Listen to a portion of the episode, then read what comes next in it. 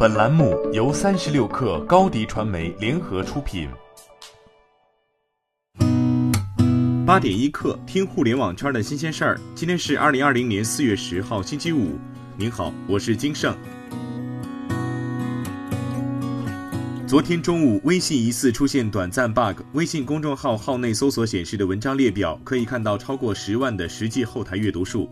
而在传统的查看公号文章阅读数据的方式里，超过十万的阅读数只能以十万加的形式显示在文章末尾。这个消息在公众号主圈子里一度引起不小的波澜。由于这样会让超过十万的阅读数呈现给任何读者，意味着投放公众号的甲方们也能随时看到公号历史文章数据。而原本超过十万的阅读数只能由公号主在后台才可见，公号主理论上就可以利用这个信息不对称、隐瞒或者 PS 后台截图谎报实际阅读数。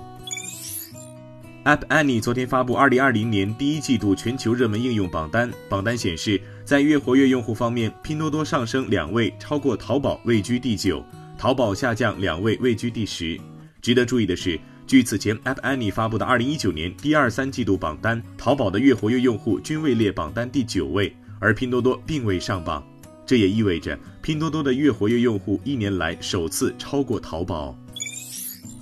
高德地图上线武汉过早地图，用户在高德地图上搜索“武汉过早地图”，即可一键查询武汉市内超八百家小吃店。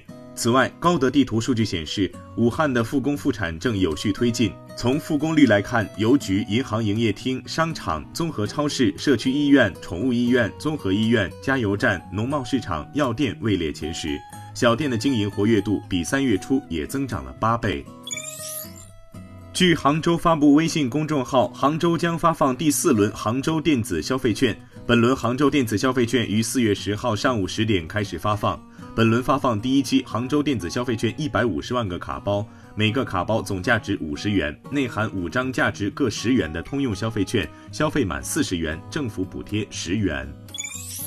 罗永浩的第二场抖音带货开播在即。据罗永浩在社交媒体上晒出的飞书工作日历，第二期选品可能将包括直观洗发水、哈弗汽车、办公套件飞书等，并将义卖秭归、轮碗、脐橙。此外，第二场直播中可能出现的品牌还有高姿、佑佳、三六零、有道、元气森林、云麦等，整体上围绕数码产品、生活日用、零食小吃等方向。科大讯飞昨天联合咪咕发布了讯飞智能笔记本青春版、讯飞智能笔记本 Lamy 联名款两款新品。这两款新品智能本面向大学生、白领等青年用户，是覆盖课堂笔记、会议记录、多元阅读等多场景用途的智能文具。但以往的经验证明，再好的设备似乎也逃不过吃灰的下场。在发布会上，为了防止此类现象，智能本青春版内置咪咕讯飞双书城，并且支持 Office 文档阅读及直接手写批注。此外，还支持腾讯新闻的内置阅读、微信公众号网文的收藏阅读、百度网盘的导入阅读、微信读书与 Kindle 的直接阅读。纳斯达克 CEO 阿德纳·弗里达曼说：“IPO 有望在今年下半年重新回暖，但警告称这仍然取决于企业和投资人如何从疫情中复苏。”他还强调，美股市场不会关闭。弗里达曼表示，很多企业要么是等待一个更好的时机，等待投资人更愿意去承担风险；要么是业务模式被打乱，企业正在寻求自救出路来应对疫情受到的损失。纳斯达克今年至今 IPO 数量为三十家企业。但过去几周仅有两家公司 IPO。八点一刻，今日言论：四月八号晚，华为在中国区召开线上发布会，发布 P 四十系列国行版。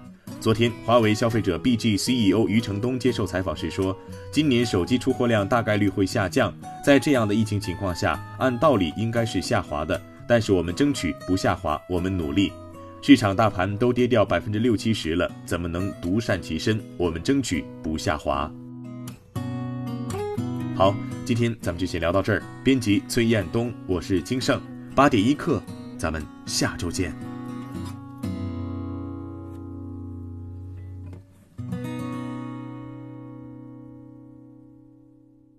欢迎加入三十六氪官方社群，添加微信 baby 三十六氪 b a b y。三六 kr，获取独家商业资讯，听大咖讲风口，聊创业，和上万客友一起交流学习。